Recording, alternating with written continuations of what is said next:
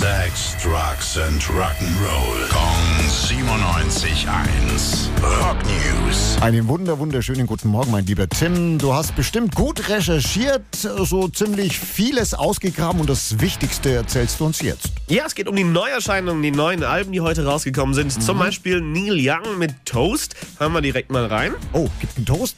Ja,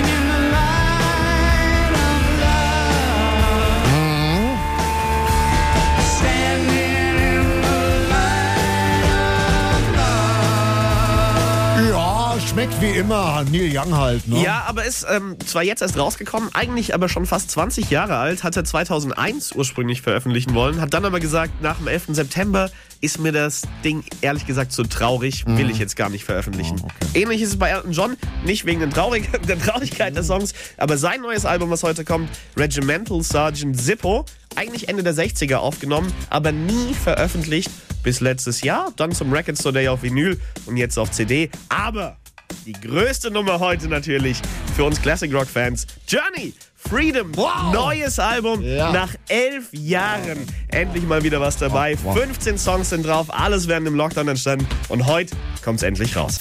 Rock News. Sex, Drugs and Rock'n'Roll. Kong 97.1. Frankens Classic Rocksender.